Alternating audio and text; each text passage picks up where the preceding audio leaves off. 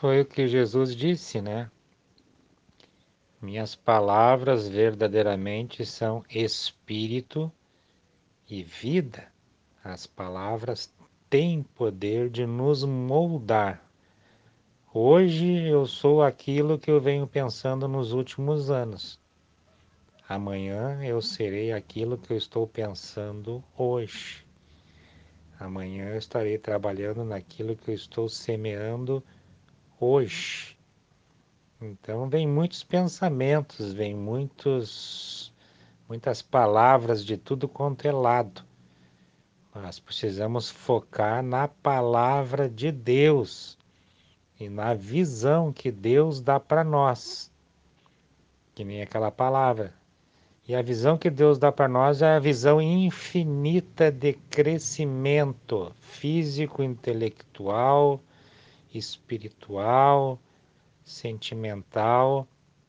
Sentimentos são emoções humanas que precisam é, serem policiadas. Elas não podem determinar o nosso futuro, a nossa, nós não podemos viver pelas nossas emoções humanas. Precisamos viver pelo que está escrito na palavra de Deus. Ela é a verdade. Os nossos sentimentos têm o poder de nos trair.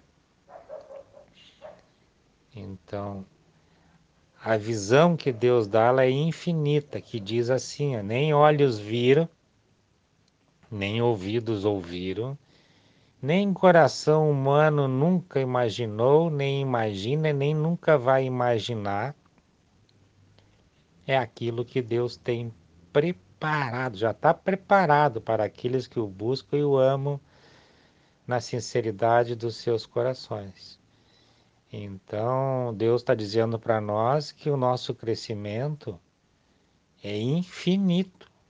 Se nós é, meditarmos na, nessa visão, nós vamos crescer. A cada dia nós estaremos crescendo na graça, no conhecimento, no poder de Deus, na autoridade na saúde, na prosperidade, na temperança, na pacificação interna, na fortaleza. É maravilhoso. O reino de Deus é interior.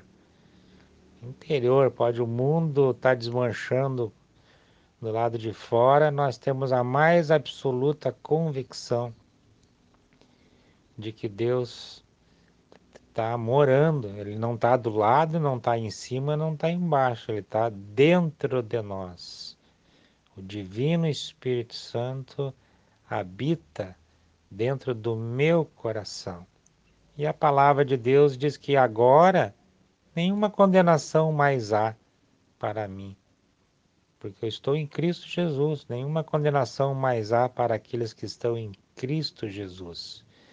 E o sangue de Cristo nos purifica de todo pecado. Somos pecadores, sim, mas não vivemos praticando pecado toda hora, todo dia. É, a palavra vai nos moldando, vai nos limpando, e a misericórdia do Senhor se renova todas as manhãs.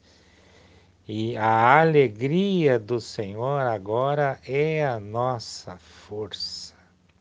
Estamos alegres porque Deus é, é agora nosso Pai, nosso amigo, o nosso conselheiro, é a única pessoa que nos ama sem querer nada em troca. Maravilha! Se nós amarmos a Deus em primeiríssimo lugar, nós vamos aprender a nos amar também em primeiro lugar. Seremos cheios da presença do amor de Deus. E naturalmente vamos passar esse amor para as pessoas, essa compreensão, essa misericórdia, essa pacificação. E todo mundo verá no nosso caráter, no nosso falar, algo diferente, algo que vai tocar as pessoas e elas vão querer saber da onde vem a sabedoria, o conhecimento e a inteligência que profanam da nossa boca, do nosso coração.